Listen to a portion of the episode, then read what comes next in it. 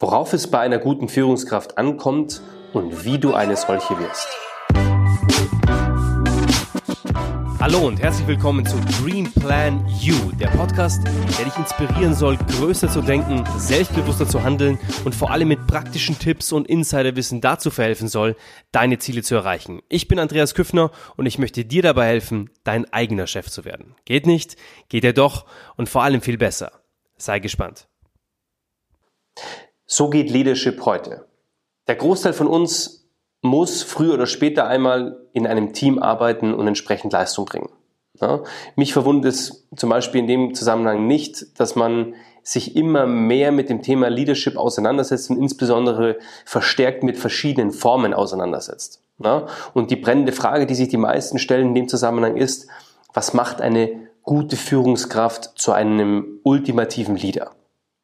Die Frage ist für mich auch gar nicht so einfach zu beantworten, aber ich möchte in dieser Podcast-Folge mal versuchen, aus meiner Sicht mögliche Antworten ähm, zu finden. Zum einen ist es wichtig, dass Führung bei uns selber beginnt. Also meiner Meinung nach beginnt Führungskompetenz bei dir selbst. Wie gehst du mit dir persönlich um? Wie führst du dich tagtäglich selbst? Ja, und schon der berühmte Johann Wolfgang von Goethe wusste, was Führung im Kern ausmacht, nämlich ein edler Mensch zieht edle Menschen an und weiß sie festzuhalten. Aus meiner Sicht ist Leadership viel weniger eine Technik oder eine Methode. Leadership ist vielmehr eine, eine Art Philosophie, eine bestimmte Art zu denken und Dinge zu interpretieren. Jede Entscheidung, die wir treffen, basiert auf einer Vorannahme. Also wenn ich mich dazu entschließe, einen dominanten Führungsstil an den Tag zu legen zum Beispiel, dann habe ich die Meinung, dass meine Teammitglieder um mich herum genau damit am besten zurechtkommen und genau diesen Stil benötigen, um das Maximum an Leistung auch, auch an den Tag zu legen. Gleichzeitig denke ich über mich als Person, dass ich der Einzige bin, der weiß, wie der Hase läuft und die anderen einfach keine Ahnung haben, unfähig sind und deshalb gebe ich alles vor und mein Team besteht in der Regel nur aus Befehlsempfängern. Wenn ich jetzt zum Beispiel Leadership by Heart praktiziere, eine für mich sensationelle Leadership-Technik, dann baue ich tiefe Beziehungen zu den Menschen auf, mit denen ich mich umgebe. Da sind mir Werte wie zum Beispiel Loyalität, Authentizität, Kooperation wichtig, was wiederum Vertrauen in meinem Team voraussetzt. Bemerkst du die unterschiedliche Interpretation des Teambegriffs? Jetzt die Frage an dich an dieser Stelle, zu welcher Seite tendierst du? Lasst uns mal über Schlüsselaspekte im ultimativen Leadership auch sprechen.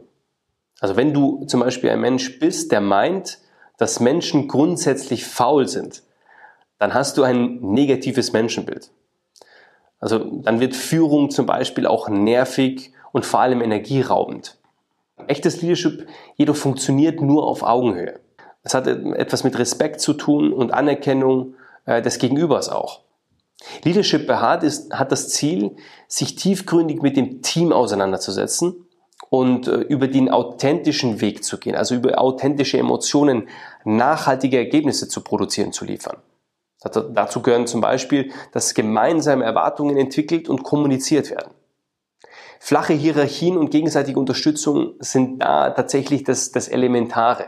Ja, das heißt, was meine ich mit flachen Hierarchien? Das heißt wirklich auf Augenhöhe gewisse Dinge auch zu, zu, zu bestimmen, äh, Wege vorzugeben, aber auch zu praktizieren, also auch umzusetzen. Ja, diese gegenseitige Unterstützung hilft einem dann einfach auch ein Teil des Teams zu sein.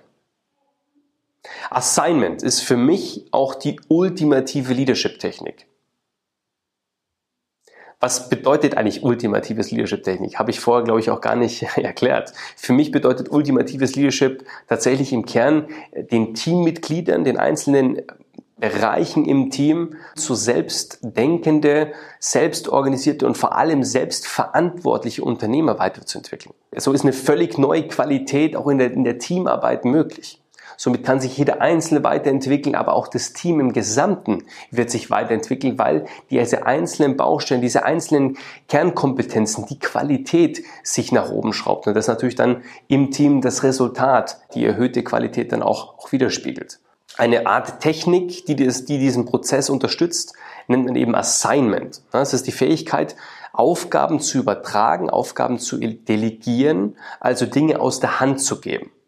Ja, aber nicht einfach nur Management by Delegation, sonst würde man das auch so nennen, sondern das reicht alleine noch nicht aus zu, zu übertragen, also die Aufgabe zu übertragen. Sondern es geht darum, im nächsten Schritt auch die Teammitglieder zu eigenverantwortlichen, unternehmerisch denkenden Menschen zu befähigen.